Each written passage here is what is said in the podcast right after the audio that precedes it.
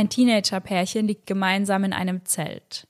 Die beiden lächeln in die Kamera, sehen glücklich aus. Der junge Mann begrüßt die Zuschauer mit folgenden Worten. Willkommen zurück auf unserem YouTube-Kanal. Das Mädchen neben ihm zeigt drei Finger in die Kamera und sagt Tag drei, woraufhin der junge Mann Tag drei, nachdem wir jemanden getötet haben, ergänzt. Weil das eigentlich letztes Mal angemerkt wurde, dass ich zu oft Englisch mit einbringe, wollte ich das nicht mehr machen, aber dazu fällt mir einfach nur What the fuck ein. Ja. Und somit Hello an jeden True Crime Junkie, der heute wieder bei Eyes in the Dark eingeschaltet hat. Sarah und ich erzählen uns hier jeden Sonntag einen wahren Kriminalfall aus aller Welt und wechseln uns dabei immer ab. Deswegen erzähle ich euch heute den Fall. Und ich freue mich, euch den heutigen Fall zu erzählen, weil meine ersten Gedanken, als ich von dem Fall gehört habe, waren die gleichen, die du gerade ausgesprochen hast. Bei unserer Recherche konzentrieren wir uns hauptsächlich auf Internetquellen. Das heißt, wir lesen verschiedene Artikel, schauen uns Videos zu Prozessen oder Überwachungsvideos an und im besten Fall besorgen wir uns ein dazugehöriges Buch. Falls vorhanden. Letztens haben wir nämlich eine Nachricht dazu bekommen, dass sie diese zwei Worte vermisst. Diese falls vorhanden, dass sie die immer im Kopf mitspricht mm. und wir die nicht mehr sagen und sie hat uns darum gebeten, das doch wieder einzuführen.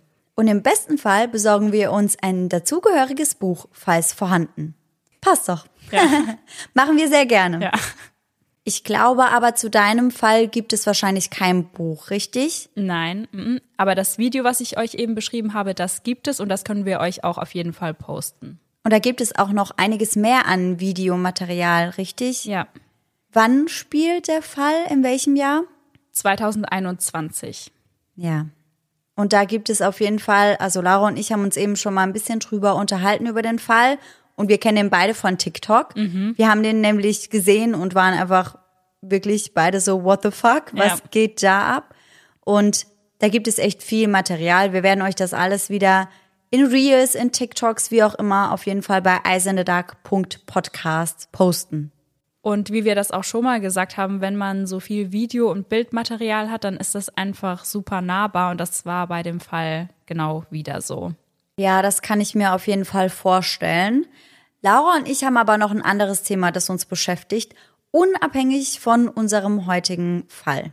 Denn wir sind gerade in den Vorbereitungen für unsere Live-Tour. Ja. Die ja im Mai stattfindet. Ich glaube, sie geht am 22. Mai los. Ja und endet am 31. Wir sind in sechs verschiedenen Städten. Ich glaube, wir starten in Berlin. Ja. Dann geht's nach Hamburg, Köln, Frankfurt, München und Wien. Ja. Und wo auch immer ihr uns treffen wollt, wir freuen uns auf jeden Fall drauf. Also es gibt noch Tickets. Wir machen das Ganze auch so, dass Laura einen Fall erzählt und dass ich einen Fall erzähle. Das heißt, es gibt die doppelte Ladung True Crime. Ja. Und wir könnten uns halt auch endlich mal live treffen. Und da würde ich mich extrem drüber freuen. Ja, total. Dass man vielleicht auch mit dem einen oder anderen noch mal kurz schnackt nach der ja. Show. Das wäre echt cool. Deswegen, also wenn ihr auch irgendwelche Fallempfehlungen habt, wir sind noch auf der Suche nach dem perfekten Fall. Denn für einen Live-Auftritt muss man schon noch mal sorgfältiger auswählen, finde ja, ich. Ja. Wir schauen halt auch, dass wir nicht so Trigger mit einbauen, die vielleicht eine große Masse betreffen, wie beispielsweise Gewalt an Frauen, was wir halt in den letzten zwei Folgen schon sehr detailliert behandelt haben. Aber falls euch da irgendein Fall vorschwebt, schickt ihn uns gerne per Direct Message auf Instagram zu. Ja und dann schauen wir da mal rein. Und vielleicht, das wäre halt richtig crazy, sitzt dann die Person, die uns den Fall empfohlen hat, im Publikum. Ja. Und wir haben ihren Fall ausgearbeitet. Ja, und ich habe mir auch schon gedacht, wenn ihr auf unsere Tour kommt und ihr einen Gänsehaut-to-go-Moment habt, dann könnt ihr uns den ja auch zuschicken, weil dann könnten wir den vor Ort vorlesen und dann seid ihr sogar anwesend, wenn wir euren Gänsehaut-to-go-Moment vorlesen. Ja, das wäre richtig cool. Dann müsst ihr uns den Gänsehaut-to-go-Moment zuschicken und dazu sagen, zu welcher Veranstaltung ihr kommt. Ja. Also ob ihr dann in Frankfurt seid oder in Hamburg und dann können wir das damit einplanen. Ja. Sehr cool. Dann machen wir das doch so. Die Tickets, die gibt's auf Eventim. Wir können euch den Link da aber auch einfach nochmal in die Show Notes packen. Yes, machen wir. Perfekt, dann freuen wir uns auf jeden Fall auf jeden einzelnen von euch, der da vorbeischaut. Ja. Und ich muss sagen, bei der Recherche für diesen Fall habe ich zwischendurch gedacht, oh, der wäre auch gut für die Tour gewesen, ja. weil es eben so viel Bildmaterial und Videomaterial gibt. Aber ich bin mir sicher, dass wir da auch einen weiteren guten Fall finden werden, den wir euch erzählen können. Ja, definitiv, auf jeden Fall. Aber das wäre, glaube ich, sogar echt ein guter Fall gewesen. Ja. Aber es gibt so viele Fälle, die sich dafür anbieten. Ja. Und ich bin mir sicher, dass wir da auf unsere Community vertrauen können. Ja. Weil die schicken uns immer die krassesten Fallvorschläge rüber. Ja, voll. Und dann erzähle ich euch den Fall, den ich jetzt recherchiert habe, dann eben in einer ganz normalen Folge heute.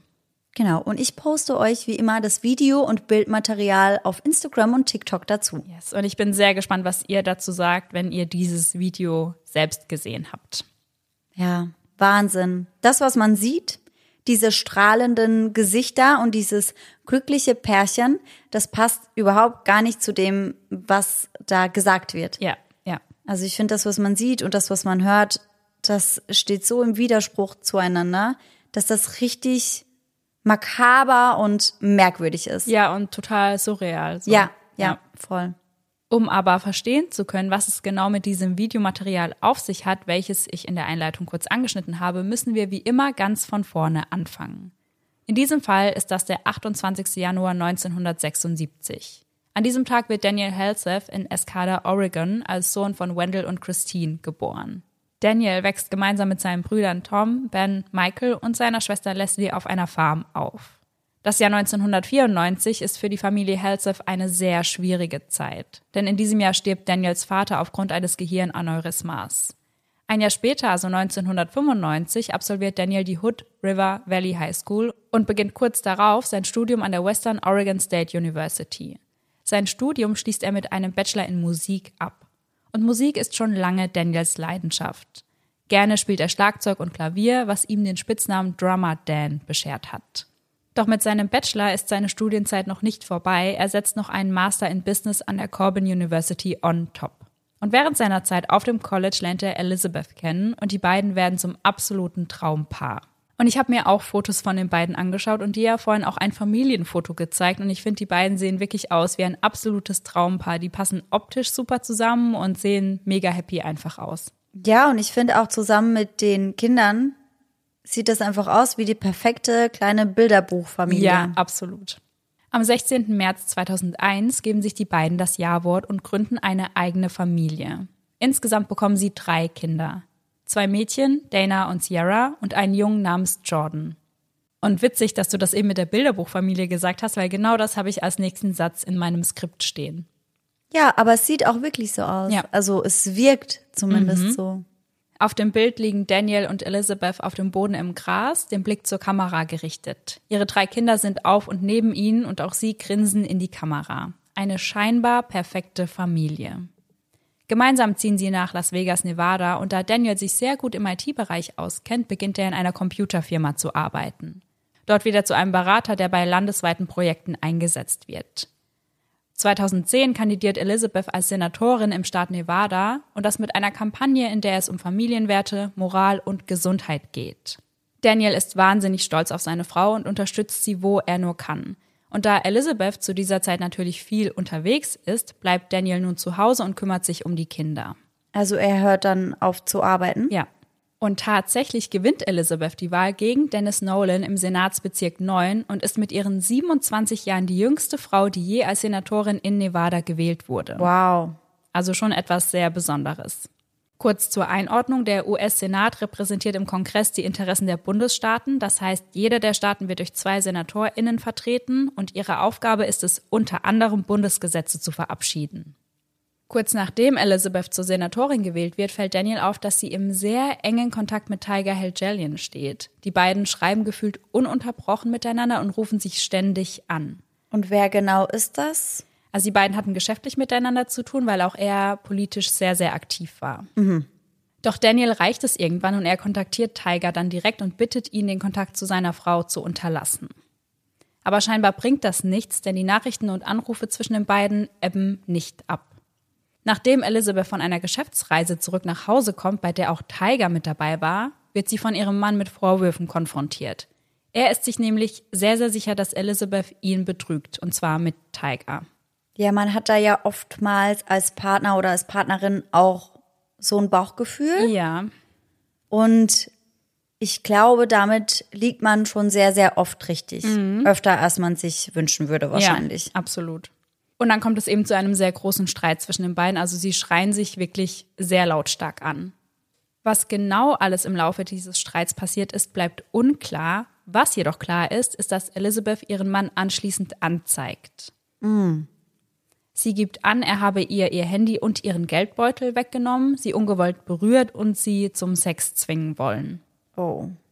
In den Quellen gibt es unterschiedliche Angaben dazu, wie Daniels Sicht der Dinge ist. In einem Artikel heißt es, er habe sich für einen ganz anderen Ablauf der Dinge ausgesprochen. Wieder in einem anderen heißt es, er habe sich schuldig bekannt. Also das ist wirklich sehr, sehr unklar, was da wirklich genau passiert ist. Aber wird er dann zu irgendwas verurteilt, zu einer Geldstrafe oder sowas? Ja. Also er wird dann am 21. Oktober 2011 festgenommen und für Nötigung und Körperverletzung angeklagt und auch schuldig gesprochen. Boah, heftig. Und dafür erhält er eine sechsmonatige Bewährungsstrafe und er muss einige Stunden eines Wutmanagement-Kurses absolvieren. Und noch dazu wird er als Sexualstraftäter registriert. Ach, krass. Ja. Ja, aber ich glaube, wenn da so eine Strafe gewählt wird, dann muss es da ja wahrscheinlich schon genügend Beweise gegeben Ja. haben dafür, dass da irgendwas passiert ist, was nicht hätte passieren dürfen. Ja.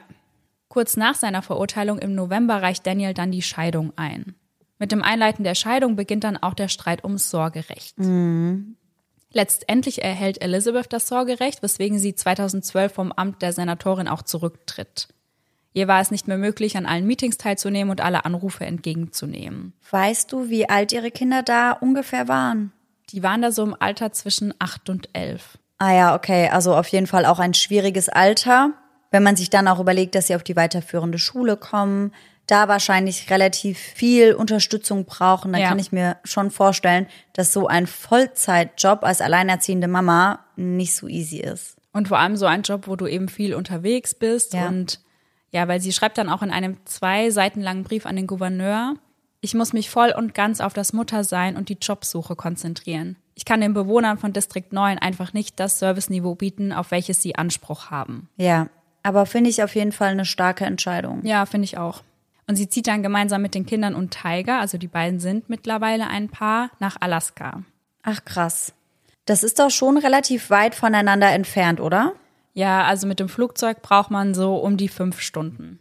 Okay, heftig. Und wie wirkt sich das auf den Kontakt zum Vater aus? Der ist nur sehr sporadisch und das für die nächsten acht Jahre. Mittlerweile haben Elizabeth und Tiger dann auch geheiratet, aber 2014 geht sie nochmal mit Daniel vor Gericht. Und diesmal geht es um das Geld, was er ihr monatlich eben für die Kinder zahlen soll. Gefordert werden 2274 Dollar im Monat. Das wird aber zurückgewiesen, weil Daniel nur 1716 Dollar im Monat zur Verfügung hat und das auch nur als Arbeitslosenunterstützung. Ach ja.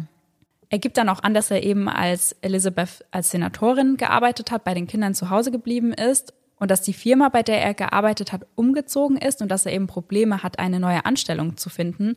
Und ich kann mir das auch vorstellen, dass das schon was damit zu tun hat, dass er mittlerweile als Sexualstraftäter registriert ist, weil das ist in den USA ja öffentlich zugänglich und ich kann mir vorstellen, dass er dadurch auch Schwierigkeiten hatte, einen Job zu finden. Ja, definitiv. Also ich kann mir auch schon vorstellen, dass wenn man da jahrelang nicht mehr im Beruf ist, dass das dann eh schon schwierig ist, da wieder einzusteigen. Ja.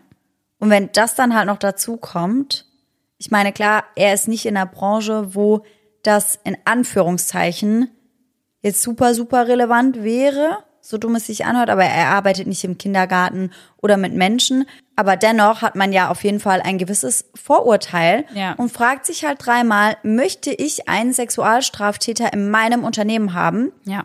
Und wenn man den Menschen dann halt gar nicht einschätzen kann, bin ich ehrlich, würde ich vielleicht auch eher zu einem anderen tendieren. Ja, weil klar, du hast ja dann als Vorgesetzter auch eine gewisse Verantwortung und dann Ja. hast du ja auch die Verantwortung gegenüber deinen anderen Mitarbeitern und wie du sagst, wenn man das nicht abschätzen kann, ob da was passieren würde oder nicht, dann ja, ist das schon eine schwierige Situation. Ja, ja, total. Also klar, zweite Chance und so, das verstehe ich auch, dass das für ihn auf jeden Fall super, super schwierig ist. Aber ich kann auch nachvollziehen, dass da Arbeitgeber definitiv im Zwiespalt sind. Ja. Er sagt dann außerdem, dass er rechtlich gesehen nichts zahlen müsse, weil Elizabeth bereits mit einem neuen Mann zusammenlebt. Und wie genau das ausgeht, das habe ich nicht herausfinden können. Also wahrscheinlich hat er dann, wenn er was zahlen musste, einfach viel weniger zahlen müssen, weil er eben nur weniger Geld im Monat zur Verfügung hat. Ja. Alles in allem kann man also sagen, dass die beiden nach der Scheidung kein gutes Verhältnis mehr zueinander gehabt haben. Elizabeth ist glücklich mit ihrem neuen Mann in der neuen Heimat. 2015 nimmt sie dann am Hot 100 Contest der Zeitschrift Maxim teil und gibt in diesem Zug auch ein Interview. Zur selben Zeit will auch Daniel sein Leben wieder in den Griff bekommen. Ihm ist bewusst, dass er in der Vergangenheit einige Fehler gemacht hat und nun möchte er von Tag zu Tag daran arbeiten, ein besserer Mensch und auch ein besserer Vater zu werden. Auch er lernt eine neue Frau kennen und heiratet erneut. Aber auch diese Ehe ist nicht für die Ewigkeit geschaffen und die beiden trennen sich 2019 wieder. Allerdings gehen sie im Guten auseinander. Sie sind auch nach der Trennung noch sehr gute Freunde und haben auch regelmäßig Kontakt. Ein weiteres Ereignis, über welches sich Daniel sehr freut, ist der Umzug seiner Ex-Frau Elizabeth. Diese zieht mit den Kindern nämlich wieder zurück nach Nevada, wodurch Daniel sie natürlich häufiger sehen kann. Und auch zusammen mit Tiger oder? Ja. Okay. Es scheint also nach und nach alles wieder in geordneten Bahnen zu laufen. Doch 2020 sehen sich Elizabeth und Daniel erneut vor Gericht. Es geht wieder mal um das Sorgerecht. Mittlerweile haben sie nur noch eine minderjährige Tochter, Sierra. Das Gericht entscheidet jedoch zugunsten von Elizabeth, das Sorgerecht bleibt also, wo es ist. Sierra jedoch schleicht sich immer wieder aus dem Haus, um bei ihrem Vater zu bleiben, also quasi lebt sie jetzt doch bei ihm. Auf Facebook teilt er Bilder mit seiner Tochter, aber auch nur Selfies von ihr, wozu er schreibt, meine wunderschöne Tochter. Mit seinen Followern teilt er dort auch Videos aus Sierras Kindheit, auf denen die beiden lachend und tanzend zu sehen sind. Das letzte dieser Throwback-Videos teilt er am 3. April und schreibt dazu, dass Sierra und er sich die Videos am Abend zuvor gemeinsam angeschaut haben und dabei eine Menge Spaß hatten. Zwar teilt Daniel auf Facebook die meisten Fotos, allerdings ist er auch in anderen sozialen Medien vertreten und auch sehr aktiv. Darunter Instagram mit 20,7 Followern und auf Twitter mit 12,3 Followern. Und er hat ebenfalls Konten auf Pinterest und YouTube. In seiner Instagram-Biografie beschreibt er seine Interessen mit folgenden Hashtags. Fitness, Kreativ, Politik, Technologie, Wirtschaft, Forschung, Glaube, Kinder, Musik, Tiere und Natur. Dahinter setzt er zwei verschiedene Emojis von Notenschlüsseln und den Emoji eines Würfels. Er postet dort vor allem viele Bilder aus der Natur, vom Reisen, einige Selfies und Sprüche. Und einer dieser Sprüche, die Daniel geteilt hat, lautet eine einfache Regel im Leben. Wenn du nicht möchtest, dass es dir angetan wird, dann tu es auch niemand anderem an. Ah, das hätte meine Mutter auch teilen können, wenn sie Instagram hätte. Ja. ja. In seinen Stories nimmt er seine Follower mit bei seinem Alltag. Die Stories zeigen ihn vor dem Klavier, Dinge mit Freunden unternehmen, beim Kochen oder beim Fitness. Denn Daniel teilt sehr gerne seine Trainingsroutinen und möchte andere Menschen motivieren. Am 7. April 21 teilt er ein Video aus dem Flugzeug. Unter ihm ist bereits Las Vegas zu erkennen und er kommt gerade zurück von Rhode Island. Auf seinem YouTube-Account postet er vor allem Videos beim Wandern, denn Daniel liebt die Natur. Oft hält er beim Wandern an, um die Schönheit der Natur mit seiner Kamera festzuhalten. Laut seiner Familie lebt er nach dem Motto, lege immer einen Halt ein, um die Rosen zu riechen. Da Daniel so gerne fotografiert, teilt er seine Fotos zusätzlich auf Unsplash. Das ist eine Plattform, auf der man seine Fotos frei zur Verfügung stellt. Das heißt, du lädst deine Fotos dort hoch und dann kann sie jeder frei zugänglich nutzen. In seiner Unsplash-Biografie schreibt er, Dinge zu kreieren, die ich liebe, einschließlich der Natur, Momente, Musik und Audio. Das ist alles Teil meiner Reise. Das Leben ist so kurz und es gibt so viel zu sehen, zu hören und zu teilen. Die Natur ist für mich der beste Weg, um die Liebe und die wahre Romantik des Lebens zu erleben. Am 16. Dezember 2020 widmet Daniel seiner Tochter einen rührenden Post zu ihrem 16. Geburtstag. Mit neun Jahren träumte ich davon, einmal Kinder zu bekommen und ein Ehemann zu sein. Ich träumte davon, der beste Vater zu werden, der ich nur sein könnte, genau wie mein Paar. Dich jetzt zu sehen, bringt mir so viel Freude. Durch viele Widrigkeiten und Schmerz, die ich hier nicht teilen kann, wurdest du zu so einer wunderschönen und liebenswerten jungen Frau. Es macht mich glücklich, dich meine Tochter zu nennen. Bereits mit neun Jahren warst du in der Lage, mit einer solchen Weisheit und einem solchen Verständnis die Dinge selbst zu erforschen, die dir im Leben wichtig sind, was deinem Alter weit voraus war. Ich liebe dich für die Ewigkeit und ich danke Jesus für das Wunder von Sierra Marie Helseth. Happy, happy Birthday, wunderschöne und liebenswerte Tochter. Doch mit Sierra ist es nicht immer ganz leicht. Sie ist mit ihren 16 Jahren mitten in der Pubertät und glaubt, alles, was ihre Eltern tun, machen sie, um sie zu schikanieren. Im Juni 2020 lernt die Teenagerin den zwei Jahre älteren Aaron kennen und die beiden werden ein Paar.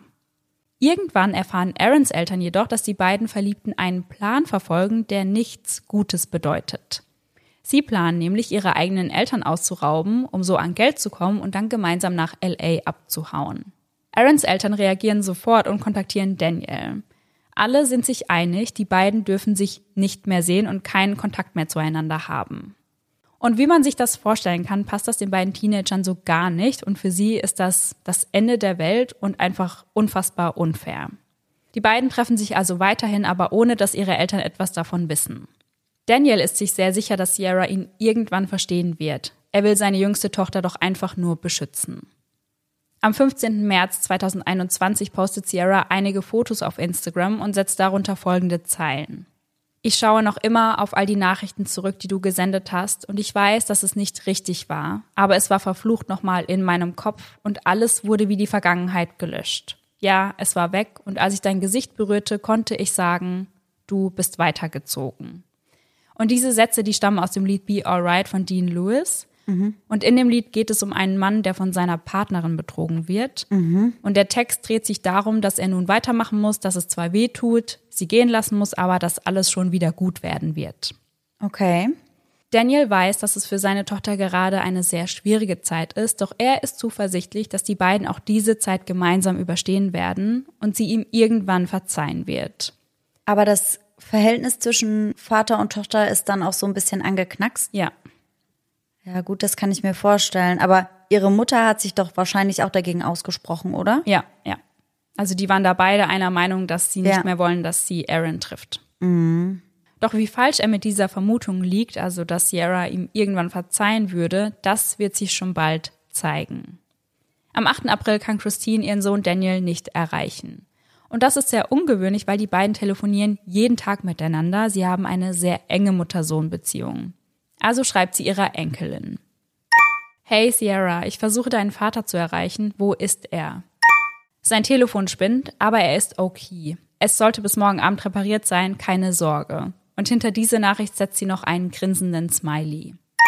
Danke, dass du dich gemeldet hast. Liebe dich. Doch auch am nächsten Tag hört Christine nichts von ihrem Sohn. Also schreibt sie ihrer Enkelin erneut einige Nachrichten.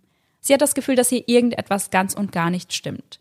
Sierra jedoch versichert ihr erneut, dass alles in Ordnung sei, ihr Vater sei gerade nur duschen und würde sich dann melden. Also schreibt Christine ihrer Enkelin weitere Nachrichten und der Ton ist schon ein ganz anderer. Sierra, und zwar schreibt sie das in Großbuchstaben und mit Dutzenden Ausrufezeichen dahinter. Ich glaube, ich werde deine Mutter anrufen und schauen, wo du bist. Dan ist nicht unter der Dusche. Warum tust du das? Warum tust du das? Aber das hört sich für mich jetzt auf jeden Fall schon so an, als würde ihre Großmutter ihr Schlimmes zutrauen. Also auf jeden Fall ahnt sie, dass sie ihr etwas verheimlicht. Weil normalerweise würde man dann halt vielleicht anders reagieren, würde sich vielleicht auch um sie sorgen. Ja. Und ich finde, das hört sich eher so an, als würde sie ihr vielleicht irgendwie so einen kleinen indirekten Vorwurf machen, so ja. nach dem Motto, warum tust du das? Also das ist ja schon eher in die eine Richtung als in diese, ich sorge mich auch um dich, was ist denn bei euch los ja. Richtung. Ja, total. Erneut wählt Christine also die Nummer von Sierra und sagt ihr ganz klar und deutlich, dass sie nun die Polizei einschalten werde. Daraufhin beendet ihre Enkelin das Gespräch, indem sie einfach auflegt. Ab da reagiert sie auf keine Nachrichten oder Anrufe mehr. Christine ruft nun Peggy Newman an, das ist eine gute Freundin von Daniel und gleichzeitig auch seine Vermieterin. Die verzweifelte Mutter fragt sie, ob sie nicht einmal nachschauen kann, ob mit Daniel alles in Ordnung ist. Peggy muss zwar noch einige Dinge erledigen, verspricht Christine aber anschließend bei Daniel vorbeizuschauen, um nach dem Rechten zu sehen. Boah. Gleichzeitig informiert Christine nun auch die Polizei und bittet um einen Welfare-Check. Mittlerweile hatte sich auch jemand von Daniels Job bei ihr gemeldet, weil er nicht auf der Arbeit aufgetaucht war, denn mittlerweile hat er wieder einen Job. Mhm. Und niemand scheint zu wissen, wo ihr Sohn ist. Und wie lange ist das jetzt schon so? Der zweite Tag jetzt. Mhm. Und den Anruf von Christine bei der Polizei, den spielen wir euch an dieser Stelle einmal kurz ein. How may I help you? Yeah, hi, I need a welfare check. I don't know if that's On who are we doing a welfare check? uh, for my son. He's been missing for two days. His work's called, his family's called, I've called, his ex-wife's called, and there's nobody answering the phone, and nobody is there's there's nothing. Nobody can get a hold of him, and then his work called, and they can't get a hold of him, and it's really, really. He just doesn't act like this. Okay. Does he live alone? Uh, he lives with his 16 year old daughter who is not answering the phone Okay. or replying to a text. Mhm. And the weird part is, I'll just tell you this there's been ATM withdrawals at three different ATM ATMs. Kurz übersetzt zusammengefasst, Christine sagt, dass sie einen Welfare-Check benötigt. Auf die Frage für wen, sagt sie für ihren Sohn. Er sei seit zwei Tagen vermisst. Sowohl Personen von seiner Arbeitsstelle, Familienmitglieder, seine Ex-Frau und sie selbst hätten ihn bereits versucht zu kontaktieren, aber ohne Erfolg. Niemand könne ihn erreichen und das passe absolut nicht zu seinem Verhalten. Die Dame am anderen Ende der Leitung fragt nach, ob er allein lebt und darauf antwortet Christine, dass er dort gemeinsam mit seiner 16-jährigen Tochter lebt, die jedoch ebenfalls nicht ans Telefon geht und auch keine Nachrichten mehr beantwortet. Und dann teilt sie noch eine wichtige Info mit der Frau aus der Notrufzentrale. Sie sagt, dass es mehrere Abhebungen von drei verschiedenen Bankautomaten gegeben habe. Und das ist für uns sehr interessant, denn das Bankkonto, von dem sie hier spricht, das teilt sich Daniel mit seiner zweiten Ex-Frau. Wie gesagt, die beiden haben noch immer ein sehr freundschaftliches Verhältnis zueinander und daher noch immer ein gemeinsames Konto. Dieses Konto hat aber keiner der beiden seit der Scheidung benutzt. Und am 8. April wurden dann über 1300 Dollar abgehoben und noch dazu wurde die Karte in einigen Shops genutzt. Und da das Konto eben sonst nie aktiv war, bekamen beide, also sowohl Daniel als auch seine Ex-Frau, eine Warnung aufs Handy über ungewöhnliche Aktivitäten auf ihrem Bankkonto. Naja, verstehe. Seine Ex-Frau versuchte ihn daraufhin zu kontaktieren, erreichte ihn aber ebenfalls nicht. Und sie weiß, dass Daniel im täglichen Kontakt zu seiner Mutter steht, weshalb sie daraufhin eben seine Mutter kontaktiert hat. Wir wissen nun also, dass sowohl Peggy als auch die Polizei bei Daniel vorbeifahren wollen. Peggy trifft noch vor der Polizei vor dem Haus des 45-Jährigen ein. Sie möchte jedoch nicht allein hineingehen und wartet vor dem Haus noch auf eine Freundin, die sie begleiten soll. Zunächst klopfen sie an die Tür, erhalten darauf jedoch keine Antwort. Also gehen sie ins Haus hinein und direkt haben sie den Geruch von etwas Verbranntem in der Nase. Immer wieder rufen sie Daniels Namen, doch immer noch keine Reaktion. Es scheint niemand zu Hause zu sein. Im Wohnzimmer scheint es kurz zuvor gebrannt zu haben. Als nächstes gehen sie in die Garage, die zum Haus dazugehört. Auf dem Boden liegend entdecken sie dort einen Schlafsack und als sie diesen öffnen, machen sie eine grausame Entdeckung. Ah, ich will es gar nicht wissen. Denn in diesem Schlafsack liegt ein stark verbrannter menschlicher Körper. Umgehend rennen sie aus dem Haus und wählen 911. Und auch diesen Anruf spielen wir euch an dieser Stelle kurz ein. 911 emergency, Guerrero 16497. Do you need police, fire, or medical? How's it a dead body? Oh my God. 8417 Dumpsy Court. 8417 Dumpsy Court. Do you need police, fire, or medical? Uh, there was a fire, and uh, um, we went in to investigate. The fire must be a couple of days old, but there's a dead body in the garage. We just found him with the homeowner that doesn't live here. Okay. And you're in there right now? Yes, yes. Die Dame in der Notrufzentrale fragt zunächst, ob sie Polizei, Feuerwehr oder einen Krankenwagen benötigen. Peggys Freundin antwortet darauf, dass sie in der 8417 Dunphy Court einen leblosen Körper gefunden haben. Die Dame fragt erneut, ob sie Polizei, Feuerwehr oder einen Krankenwagen brauchen. Daraufhin gibt sie an, es habe ein Feuer gegeben, wohl vor einigen Tagen. Sie seien daraufhin ins Haus, um nachzuschauen und hätten dann in der Garage den leblosen Körper gefunden. Weiter erklärt sie, dass sie mit der Hausbesitzerin vor Ort ist, die jedoch nicht selbst dort lebt. Auf die Frage, ob sie noch im Haus sind, antwortet sie mit zweimal Ja. Kurz darauf sind bereits mehrere Polizisten vor Ort. Als sie sich den leblosen Körper anschauen, ist eines direkt klar. Der Brand war nicht die Todesursache.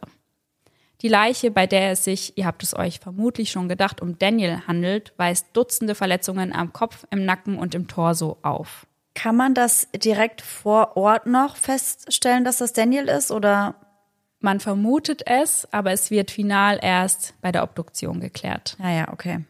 Im Haus selbst finden die Ermittler auf dem Wohnzimmerboden eine Kettensäge, in der Küche eine Handsäge, an der noch Blut haftet, und zwei Messer im Spülbecken. Wahnsinn.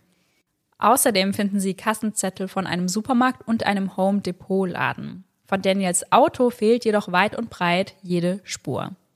Und plötzlich tauchen vor dem Haus Aarons Eltern auf und sie teilen den Ermittlern vor Ort mit, dass ihr Sohn seit gestern verschwunden ist und sie keine Ahnung haben, wo er sich gerade aufhält.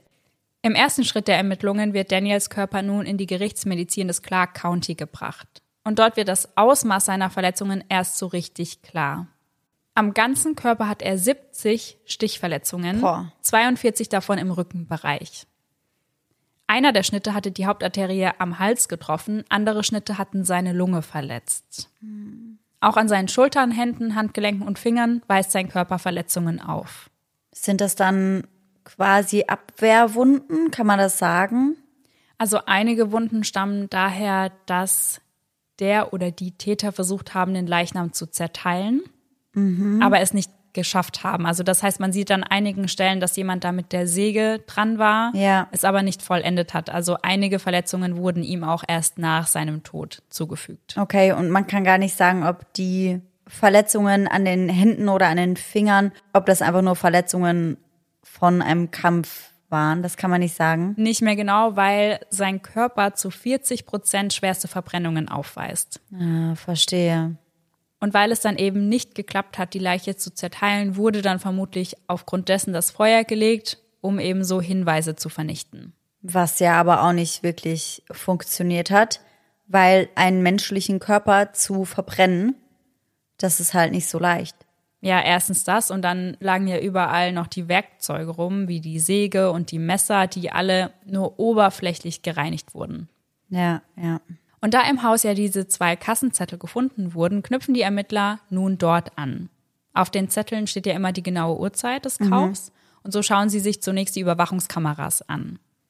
Auf der Überwachungskamera des Supermarktes entdecken sie Daniels Tochter Sierra, wie sie gerade zwei Flaschen Bleichmittel mit seiner Karte bezahlt. Boah. Auf den Aufnahmen des Home Depot Laden ist Aaron zu erkennen. Im Einkaufswagen befindet sich eine Kreissäge, Sägeblätter, Handschuhe und Brennflüssigkeit. Sie finden weitere Aufnahmen, die zeigen, wie die beiden Teenager die Nachbarschaft in Daniels Nissan Altima verlassen. Umgehend wird für die beiden Haftbefehl erlassen. Und diese Einkäufe, die wurden am 8. April getätigt und nun liegt die Vermutung nahe, dass sie Daniel an diesem Abend dann getötet haben. Und das Zeug dann davor oder danach gekauft haben. Davor. Wahnsinn. Die Nacht scheinen sie dann noch in seinem Haus verbracht zu haben und am 9. April sind sie dann in seinem Auto geflohen. Das heißt, sie haben die Nacht in dem Haus verbracht, in dem sie den Vater von ihr getötet haben und angezündet haben. Ja, so ist die Vermutung. Ich glaube, ganz genaue Beweise gibt es dafür nicht, Ja. aber man hat gesehen auf anderen Kameras, wie sie die Nachbarschaft in seinem Auto verlassen und das Halt erst am nächsten Tag. genau. Aber Wahnsinn, weil da muss man sich ja dann mal vorstellen, dass sie dann in dem Haus noch geschlafen haben und verbranntes Fleisch. Das riecht ja extrem. Also Ja, das ist ja. Mhm. ja, richtig stechend. Und dort dann noch zu schlafen, wenn das auch noch der eigene Vater ist, Ja. das ist halt schon heftig. Ja, das ist total grausam alles. Am 13. April kontrollieren einige Verkehrspolizisten in Salt Lake City in einem Zug die Tickets zweier Passagiere. Kurz bevor die Polizisten den Zug betreten, sieht man die beiden auf den Überwachungskameras, wie sie sich in den Arm nehmen und sich küssen. Ein ganz gewöhnliches Teenie-Paar. Könnte man zumindest meinen. Auf die Frage nach einem Ticket drucksen sie rum und geben an, keines gekauft zu haben. Dadurch führen die Polizisten noch vor Ort einen Background-Check der beiden durch und sehen, dass sie in Nevada wegen Mordes gesucht werden. Noch vor Ort werden die beiden dann festgenommen. Und kurz darauf findet sich dann auch Daniels Auto. Im Kofferraum des Wagens stellen sie einen blutigen Teppich sicher. Und was sie außerdem sicherstellen, ist ein Video auf Sierras Handy, und zwar genau das Video, welches ich euch in der Einleitung beschrieben habe. Die beiden sagen auf dem Video aber noch etwas mehr, deswegen sprechen wir an dieser Stelle noch einmal darüber. Aber ganz kurze Frage. Du hattest gesagt, das wurde auf YouTube hochgeladen. Sie sagen das so, willkommen zurück auf unserem YouTube-Channel, aber sie haben das Video auf dem Handy aufgenommen und nur da wurde es auch gefunden. Okay, also es wurde noch nicht ins Internet gestellt. Nein. Aber das war vielleicht dann irgendwann mal der Plan. Ja. Wahnsinn. Und ich habe ja vorhin die Beschreibung da beendet, wo Aaron gesagt hat, Tag drei, nachdem wir jemanden getötet haben. Ja. Sierra wirkt daraufhin gespielt, schockiert, lacht und sagt, wow, sag das nicht vor der Kamera. Aaron erwidert darauf nur, es hat sich gelohnt. Und anschließend gibt er seiner Freundin dann einen Kuss auf die Stirn. Sierra sagt weiter, wir hatten eine Menge Sex heute. Und Aaron sagt erneut, es hat sich gelohnt, ich habe viel bekommen und das ist die Bezahlung für das, was wir getan haben. Was hat er denn viel bekommen? Sex. Sex. Und die hätten aber keinen Sex haben können, wenn sie ihren Vater nicht getötet hätten, oder? Ja, also wirklich, dieses Video ist, hat mich sprachlos gemacht. Wie alt ist Aaron da nochmal? 18. 18 und sie 16. Es folgen weitere Küsse auf Sierras Stirn. Doch die beiden sind noch nicht fertig. Sierra sagt weiter, und ohne Blut dieses Mal, das haben wir überstanden. Daraufhin schlägt Aaron ihr ein paar Mal ganz leicht ins Gesicht, dann legt er seine Hand um ihren Hals und würgt sie. Sierra lacht, nimmt die Hand weg und hustet. Dann lächelt sie noch einmal in die Kamera und sagt, so, yeah. Dann ist das Video zu Ende. Oh mein Gott, Gott sei Dank. Weil wie verstörend und merkwürdig und seltsam und alles. Weil, wie du das am Anfang auch gesagt hast, das, was sie sagen, passt gar nicht zu ihrem Auftreten, weil sie lachen, sie witzeln miteinander rum, sie wirken einfach wie ein verliebtes, glückliches Teenie-Paar. Und erzählen dann halt aber so eiskalt Ja, über den Mord an ihrem Vater quasi. ja, Und viel mehr noch im Vordergrund steht dann aber, dass sie deswegen halt super viel Sex haben konnten. Ja, als Wo ich Belohnung. mir halt auch denk, also sorry, nachdem dein Vater gestorben ist, sollte das halt wirklich nicht das sein, worauf man den Fokus legt. ja. Also man sieht in dem Video wirklich, dass die beiden gar keine Reue zeigen. Ja, das wirkt auf jeden Fall so. Ja. Sie sagen ja noch, es hat sich gelohnt. Ja. Kurz darauf folgt auch schon die Anklage der beiden und die Anklageschrift ist sehr lang. Verschwörung zum Mord, Mord mit einer tödlichen Waffe, Brandstiftung ersten Grades, viermal betrügerische Verwendung einer Kreditkarte, Verschwörung zum Raub, Raub im Beisein einer tödlichen Waffe. Mit ihren 16 Jahren wird Sierra im Staat Nevada als Erwachsene angeklagt. Anders als Aaron kann sie jedoch nicht zum Tode verurteilt werden, einfach weil sie noch minderjährig ist. Ihr Name wurde auch erst veröffentlicht, nachdem sie das erste Mal vor Gericht erschienen war. Im Nachruf, den Daniels Familie online für ihn veröffentlicht, wird Sierra bewusst nicht erwähnt. Darin heißt es, Daniel hinterlässt seine Mutter Christine, seine Brüder Ben, Tom, Michael, seine Schwester Leslie, seine zwei liebevollen Kinder Dana und Jordan, seine Nichten und Neffen Sammy, Rowan und Brody und unzählige Cousinen und Verwandte. Ja, aber auch richtig so, Ja. dass sie sie da nicht mit aufnehmen. Die Familie distanziert sich nämlich ganz klar von der 16-Jährigen und Daniels Mutter wird einmal gefragt, ob sie ein paar Worte zu all dem sagen will, also wie schwer es sein muss, dass das Opfer der eigene Sohn und die Täterin die eigene Enkeltochter ist. Und daraufhin sagt sie nur, sie ist nicht meine Enkeltochter. Verstehe ich. Am 25. Juni findet die erste Anhörung per Videocall statt, weil wir ja eben mitten in der Corona-Pandemie sind. Und die Richterin fragt die beiden, schuldig oder nicht schuldig. Beide beantworten mit nicht schuldig. Das ändert sich jedoch im Mai 2022, denn zu diesem Zeitpunkt bekennen sie sich in allen Anklagepunkten für schuldig. Weiß man, woher der Sinneswandel kam? Bei Aaron vermutlich, weil er so der Todesstrafe entgeht. Und bei ihr? Ich kann mir vorstellen, dass auch sie gehofft hat, dass ihr Strafmaß dann etwas geringer ausfallen würde. Und wahrscheinlich gab es halt auch echt unzählige Beweise, oder? Ja, allein das Video war ein sehr aussagekräftiges Beweisstück Ja. und die Aufnahmen aus dem Supermarkt und man hatte wirklich sehr viel gegen die beiden in der Hand. Ja, und wenn du auch sagst, dass die Sägen und das ganze Zeug im Haus nur so mittelmäßig gut gereinigt Ja. Dann gab es da wahrscheinlich auch Dutzende Fingerabdrücke und ähnliches. Garantiert. Der Anwalt von Aaron ist niemand anderes als Gabriel Grasso. Sagt dir der Name was, Sarah? Müsste er aber wahrscheinlich. Er war einer der Anwälte von O.J. Simpson.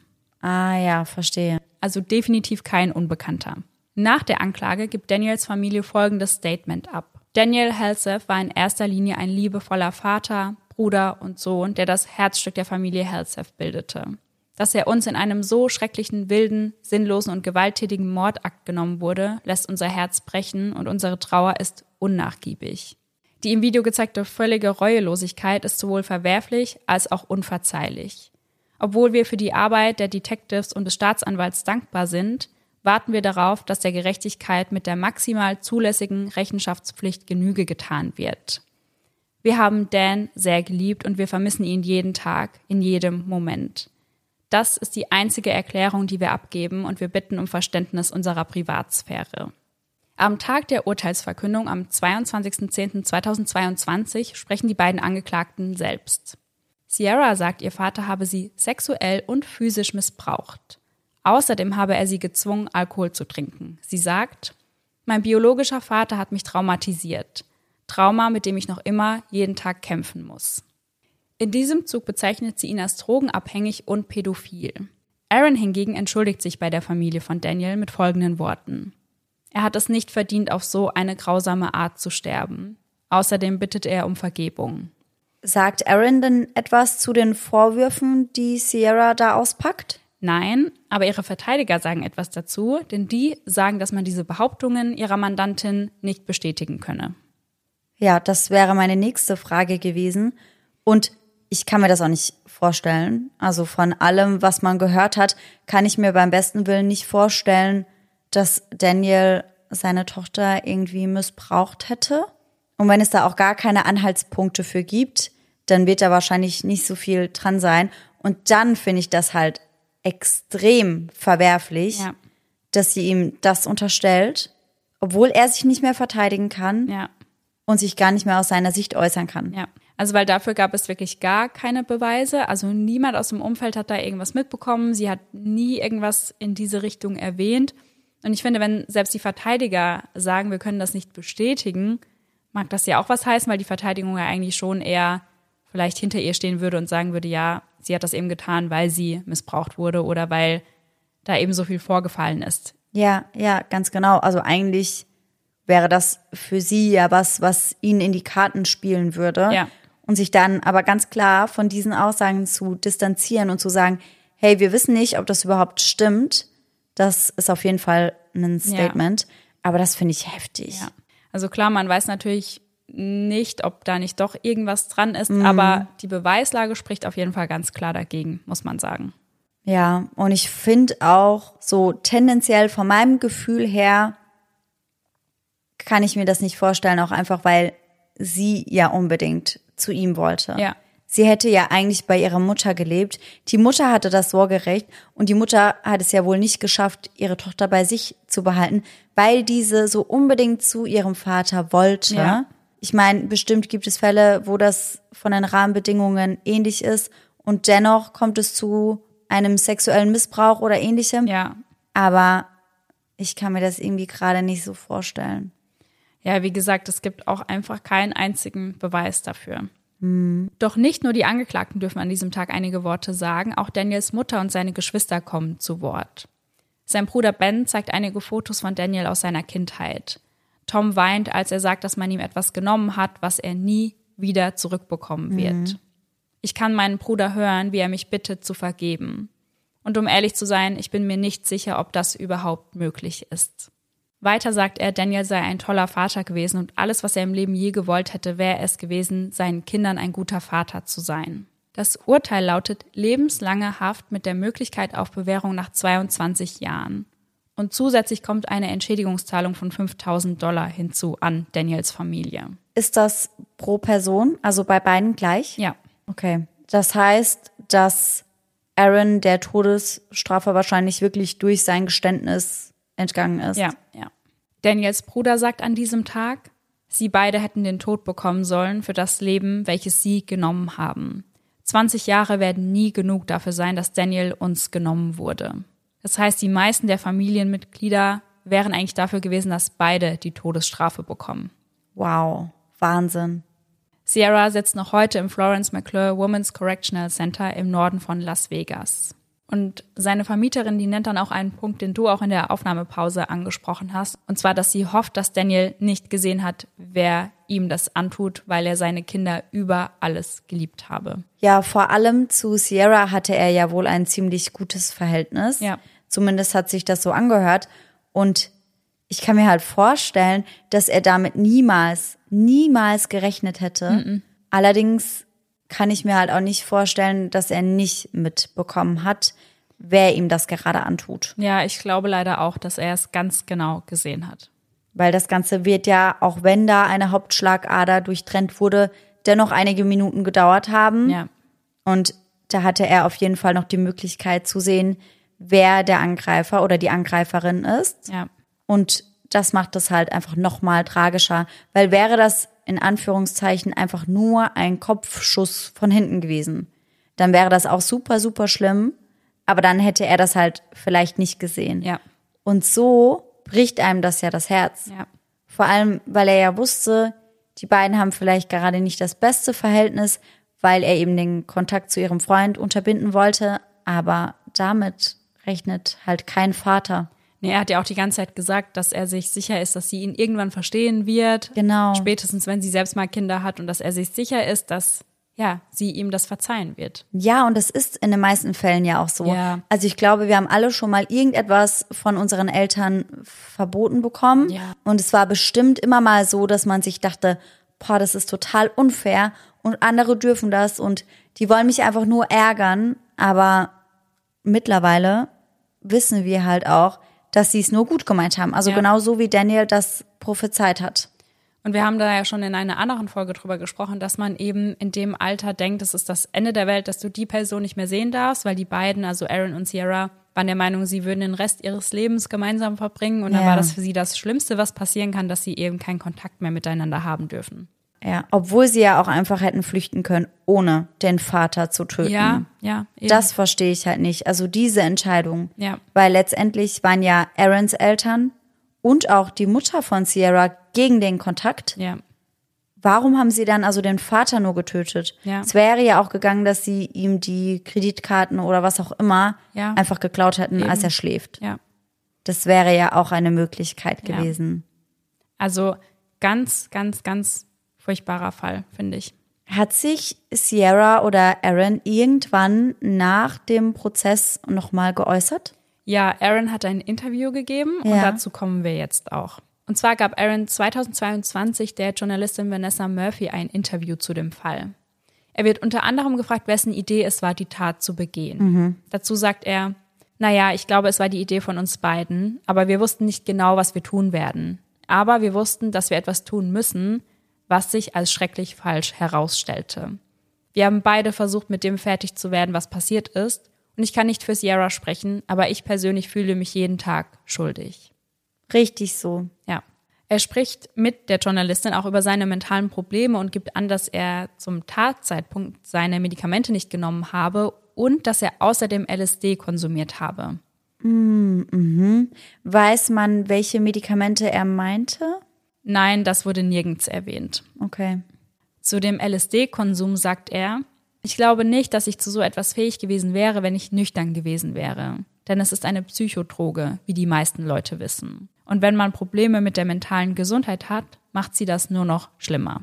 Ja, also LSD ist auf jeden Fall schon heftig. Ja.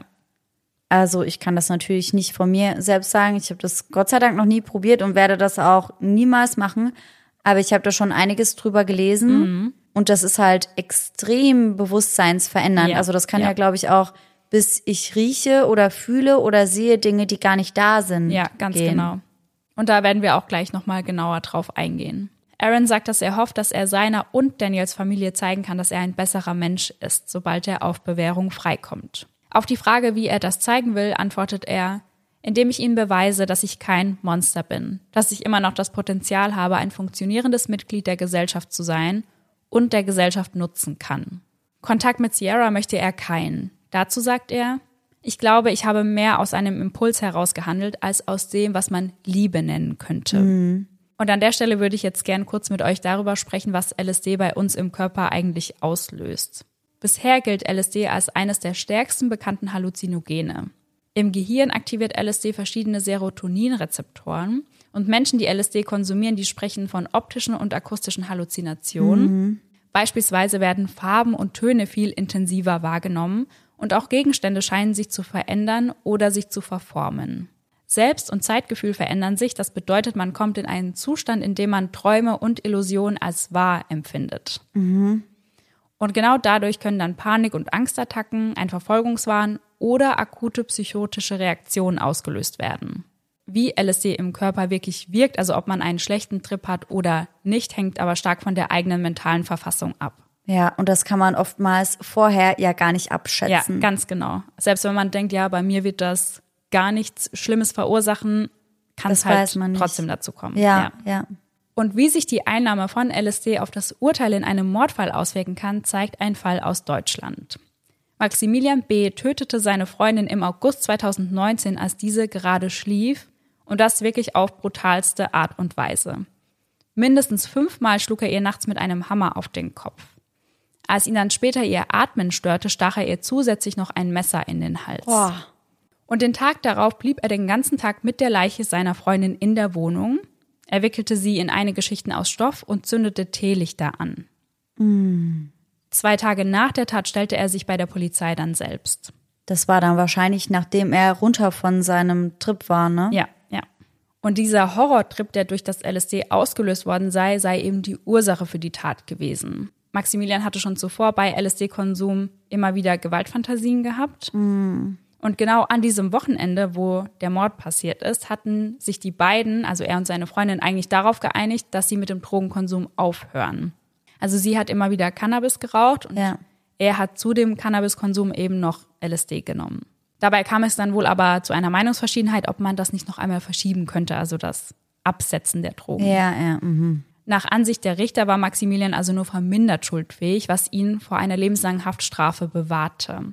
Somit stand eine Haftstrafe zwischen drei und 15 Jahren im Raum. Boah. Die Anwälte der Nebenanklage finden das total unangebracht. Sie sagen, sie hat dem Angeklagten alles gegeben, er hat ihr alles genommen. Das verdient keine Strafmilderung.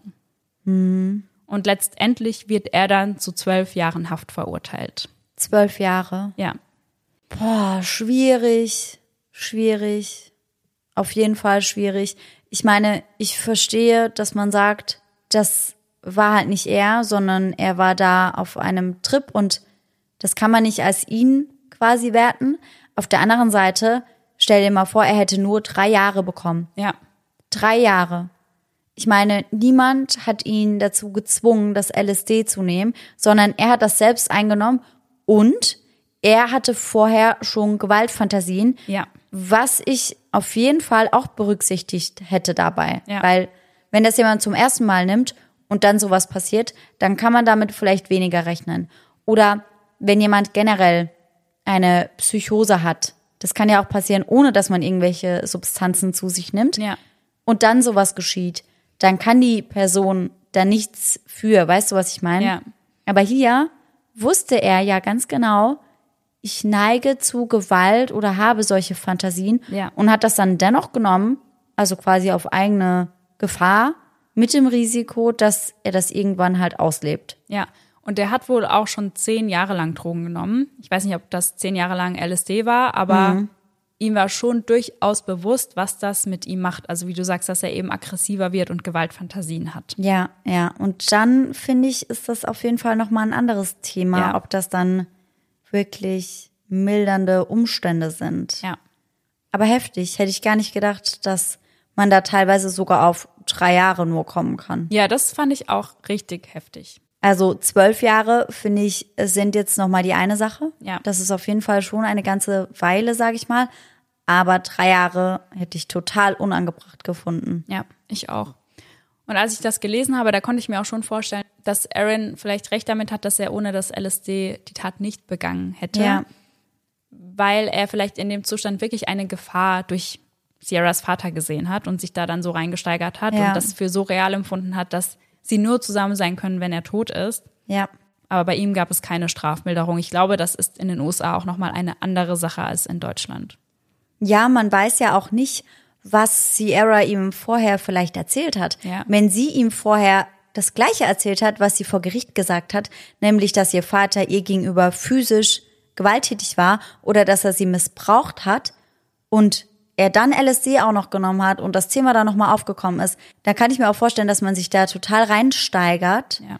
auf diesem Trip und dann halt auch nochmal ganz anders handelt. Also Ja. ich kann mir vorstellen, dass es so zwei, drei, vier Punkte waren, die da einfach dann zusammengekommen sind. Ja, glaube ich auch. Also an der Stelle will ich auch noch mal ganz klar sagen, wir versuchen hier nicht irgendwie das Verhalten zu entschuldigen, aber ich glaube, uns geht es ja oft darum zu verstehen, warum hat jemand eine Tat begangen. Ja. Ich kann mir vorstellen, dass das auf jeden Fall eine Rolle dabei gespielt hat. Ja, auf jeden Fall. Und wenn es nur gewesen wäre, er wollte das eigentlich, also den Vater töten, aber ohne LSD hätte er sich nicht getraut. Ja, Also vielleicht war das Vorhaben ja trotzdem in ihm drin und das hat ihn nur enthemmt, Ja. sage ich mal. Ja. Das kann man ja gar nicht so genau sagen, wie hat sich das wirklich auf die Tat oder auf ihn ausgewirkt. Ja. Aber das wird auf jeden Fall eine gewisse Rolle gespielt haben. ja, das denke ich nämlich auch. Was die Familie noch gesagt hat, was für sie ganz, ganz schlimm war, dass Aaron Reue gezeigt hat und Mhm. sich entschuldigt hat und Sierra eben bis zum Schluss keine Reue gezeigt hat. Weiß man, ob Sierra auch LSD genommen hat oder? Dazu wurde nichts gesagt. Also Aaron Mhm. hat dazu auch nichts gesagt, weswegen ich jetzt vermutet habe, dass er das nur auf sich bezogen hat, also dass nur er LSD konsumiert hat, aber ausschließen kann man das natürlich nicht. Ja, ja, weil Aaron ja auch generell gesagt hat, er kann nur für sich sprechen. Ja. Und vielleicht möchte er ja auch nur für sich sprechen. Ja. Weil ich glaube auch, wenn du das mit einer anderen Person gemacht hast, also wenn du jemanden getötet hast, zusammen mit einer anderen Person und dich dann so extrem schlecht fühlst und so voller Reue bist und die andere Person das halt gar nicht ist, Ja. ich glaube, das kann auch voll den Keil zwischen dich und die andere Person treiben, Ja. weil man sich denkt, wie kann die andere Person das nicht bereuen? Ja, total. Wie kann die andere Person so herzlos sein? Ja. Und ich kann mir vorstellen, dass das auf jeden Fall eine Rolle spielt. Und ich glaube auch, dass es auf jeden Fall das Beste ist, dass die beiden keinen Kontakt mehr haben, Ja, glaube ich auch. weil die sich definitiv nicht gut getan haben. Was sagst du denn generell zu dem Strafmaß? Also ich muss sagen, ich hätte schon damit gerechnet, dass sie erst nach längerer Zeit Bewährung beantragen können, also nicht schon nach 22 Jahren. Ich habe damit mehr gerechnet. Aber ich muss sagen, ich finde es immer sehr schwierig bei so jungen Tätern und Täterinnen, weil, ja, ich weiß nicht, ich glaube schon, dass sie eine Möglichkeit hätten auf Resozialisierung. Andererseits hat sie halt auch, wie wir gerade gesagt haben, gar keine Reue gezeigt. Und ich finde, das ist halt auch ein wichtiger Punkt. Wenn sie danach eingesehen hätte, das war total falsch, was ich Ja. gemacht habe. Man, man weiß nicht, wie das jetzt ist. Vielleicht hat sich das ja mittlerweile geändert. Ja, also ich bin sehr zwiegespalten. Einerseits finde ich es, wenn sie nach 22 Jahren rauskommen, für das, was sie getan haben, sehr kurz. Ja, sie wäre 38, er wäre 40. Ja, Da bleibt halt echt schon noch viel vom Leben. ja. Und andererseits denke ich mir halt, muss man vielleicht schon berücksichtigen, dass sie eben erst 16 war. Also ja, ich bin sehr hin und her gerissen. Ja, ja, mir geht's da ähnlich. Ich muss sagen, ich hätte vielleicht auch gedacht, dass da nach 30 Jahren die Chance auf Bewährung besteht und nicht schon nach 22. Und ich muss halt auch ehrlich sagen, für mich ist das Thema Reue halt ein riesiges Thema. Bei Aaron fände ich das tatsächlich was ganz anderes als bei Sierra. Also wenn Aaron nach 22 Jahren schon freikommen würde auf Bewährung, dann wäre das für die Familie dennoch krass, weil die sich ja sogar die Todesstrafe gewünscht haben. Und für sie würde sich das wahrscheinlich dennoch ungerecht anfühlen, was Ja. ich auch verstehen kann. Aber ich glaube, bei ihm besteht die Chance, dass man ihn wieder eingliedert und dass er vielleicht auch nicht nochmal straffällig wird. Bei ihr kann ich das nicht einschätzen, ob sie nochmal straffällig werden würde oder ob das eben einfach nur aus der Situation und aus der Dynamik rausgekommen ist. Aber dennoch finde ich halt, wenn sie gar keine Reue zeigt, dann sollte sie auch nicht die Chance haben, ihr Leben ganz normal weiterzuführen. Ja. Das finde ich halt auf jeden Fall das Schwierige. Ja, vor allem fand ich es auch wirklich krass, dass seine eigene Tochter keine Reue zeigt, aber ihr Partner schon.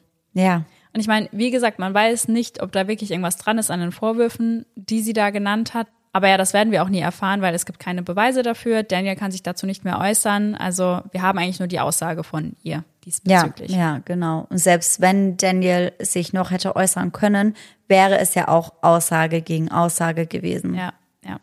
Also ob da wirklich was dran ist, das weiß man halt nicht. Aber ich für meinen Teil glaube das nicht unbedingt. Ich weiß nicht, wie du das siehst. Dennoch finde ich auch, selbst wenn es so gewesen wäre, also diesen Weg zu wählen, finde ich halt schon heftig. Ja, ja. Sehr, sehr heftig. Aber klar, man weiß nicht, was da passiert ist. Man kann sich das dann nicht vorstellen. Aber ich glaube, die beiden haben sich einfach nur so ein bisschen Bonnie and Clyde mäßig gesehen, Ja. wollten da gerne abhauen, dachten, ihnen gehört die Welt und ihnen würde dann mit der Kreditkarte die Welt zu Füßen liegen. Ich weiß gar nicht, wie sie sich das vorgestellt haben. Aber ich glaube, das war einfach wirklich so aus so einem Teenie-Gedanken heraus. So machen wir das. Ja, Ohne zu überlegen, kommen wir damit überhaupt durch, weil ja. Das sieht man ja schon daran, dass sie kein Ticket gekauft haben Ja. und durch sowas Banales dann tatsächlich festgenommen wurden. Ja. Also krass. Ja, da habe ich vorhin ja auch gesagt, also wenn man auf der Flucht ist, dann sollte man so Sachen bedenken. Aber es ist ja gut, dass sie das nicht bedacht haben und dann relativ schnell geschnappt wurden. Ja, ja, definitiv. Aber da habe ich immer so gar kein Verständnis für. Ja. Da tun die dann so, als wären die so evil Masterminds und gehen vorher einkaufen und besorgen alles und fühlen sich keine Ahnung wie. Und dann machen sie sowas. Ja. Aber klar, die sind halt auch erst 16 und 18 gewesen. Ja, Das darf man einfach nicht vergessen dabei. ja, absolut. Ihr könnt uns ja mal gerne eure Meinung zu dem Fall bei Instagram schicken. Ihr findet uns da, wie gesagt, bei eisendedark.podcast. Und mich würde auch mal interessieren, wie eure Meinung dazu ist, ob es eine Strafmilderung geben sollte, wenn man zum Beispiel Drogen wie LSD konsumiert hat. Ich glaube, da gehen die Meinungen sehr, sehr stark auseinander. Ja, ja, ja, das ist ja auch beim Alkohol ab einer gewissen Promillezahl so, wo ich mir aber auch denk, ja, schwierig.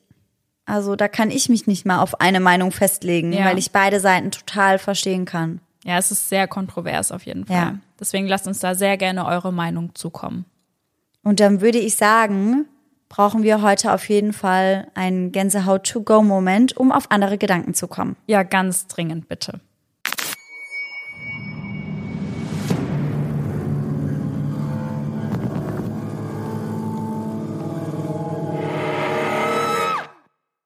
Und unseren heutigen Gänsehaut-to-go-Moment, den haben wir von der lieben Pia aus Graz, hat sie extra dazu geschrieben, gesendet bekommen.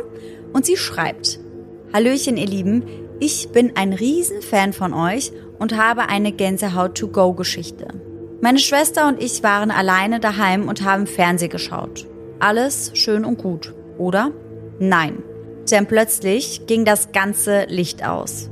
Wir riefen daraufhin unsere Nachbarn an und bei denen war kein Stromausfall. Wir waren die einzigen, die einen hatten. Davor oder danach ist es nie wieder passiert. Gruselig, oder?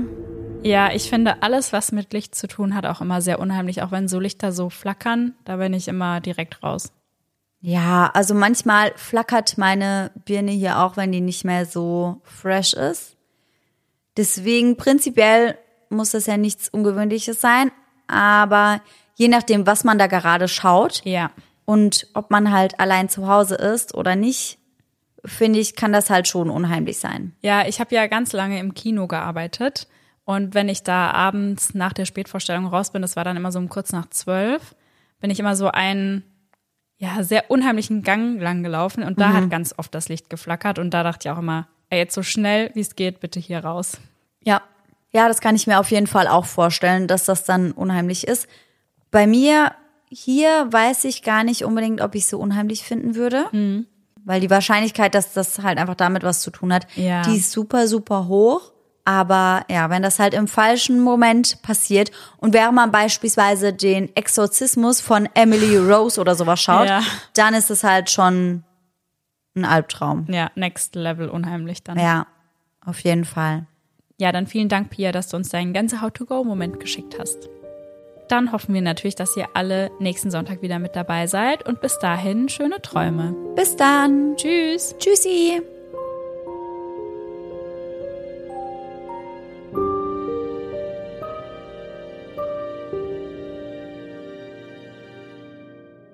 Und wir sind da in sechs vers verschiedenen Städten. Und wenn ihr wollt, dann kommt die Kinder vorbei. Und so redest du dann bitte auch auf der Genau. Bühne. Das, das so, könnt ihr mal abstimmen, ob ihr das wollt. Oder ob, ich kann aber auch wieder den American English Akzent mit einbringen. Das ist ja auch Französisch. Im Wechsel ich kann vielleicht alles. auch. Ja, ich kann, also. Ich kann einfach immer Vielseitiges, vielseitiges Sprachtalent haben wir hier. Ja, ja, auf jeden Fall. Ich bin halt auch Ja, ausgebildet von einer Sprechtrainerin. Ich schmer alle Latten am Zaun. Ja, genau.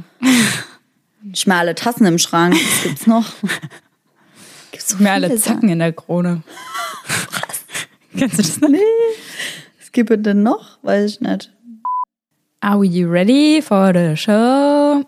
And so I'll start it. Ich wäre dafür, dass wir die Show so eröffnen. Ja, man, ich auch. Und dann das ganze Publikum. All you ladies pop your. Shake your body, don't stop, don't miss. Macht niemand. Macht niemand. Ja, ich wäre vielleicht auch die Blockflöten-Sarah geworden, wenn meine Mutter es nicht immer verboten hätte. Blockflöten, Sarah. Ja, mussten wir doch in der Schule. Beim Herr Pleil, ja. Ja. Ich habe an Weihnachten habe ich meiner Familie was vorgespielt auf der Blockflöte. Ja, und meine Mama hat immer zu mir gemeint, dass die Oma sich das voll gerne anhört und dass ich doch bei der Oma drüben üben soll. Und meine Oma hat's halt gehasst. Aber meine Mama halt anscheinend auch. Voll, voll dreckig. Du hast doch auch immer den Kaugummi zu deiner Oma getragen. Nee, den Popel. Ah, den Popel. Ja. Und 2015 nimmt sie dann am Hot 100 Contest der Zeitschrift Maxim teil und gibt in diesem Zuge auch, Ich glaube, das ist eher der Hot 100, oder? was habe ich gesagt? 100. Ja. Ach, ja, danke. Der Hot 100. Hier eure Allmann-Regie. Wir sind ja in Deutschland und das wird dann auch deutsch ausgesprochen. Hot 100. Das Sorgerecht bleibt also, wo es ist. Es bleibt alles so, wie es hier Es ist. wird hier nichts ändern. Du da bist und nicht. In seiner Instagram-Biografie beschreibt er seine Interessen mit folgenden Hashtags. Was war das für ein kleines... I can't. Schnurrbart. Das ist einfach so weird gewesen. Kommt immer nicht drauf klar. Manchmal wache ich nachts auf mit Albträumen, ich höre, wie mir irgendwer ins Ohr flüstert. Du sagst immer liegt, gell? Anstatt liegt. Wie Echt? falsch er liegt. Ich glaube, das ist so ein Vierenheim-Ding. Wie Ah, falsch hast er du das liegt. gesagt? Mhm. Oh, ja, dann sag ich es nochmal. Und da denken muss ich immer an licken. also, lick it like ice cream und so ein Kram. Guck mal, das höre ich gar nicht, weil das für mich schon so Wie in. falsch er mit der Vermutung liegt, hast du gesagt. Wie Ja. falsch er mit der Vermutung liegt. Ja. Oder? Ja, liegt es richtig. Ich sag's nochmal. Es folgen also weitere Nachrichten an ihre Enkelin und der Enkeling. Enkeling. Enkeling. Oh Mann. Oh, geling, geling. Erneut wählt Christine nun die, Ni die Nioma. Nioma. Wenn ich beim nächsten Wort als schon im Kopf bin, ist es Erneut wild. wählt sie die Nioma ihrer Enkelin. Und sie keine Einung, keine Einung, Keine Einigung haben. Und sie keine Einung. Wie dumm. Warum? Woher kommt dieses EI in meinem Kopf? Tschüssi.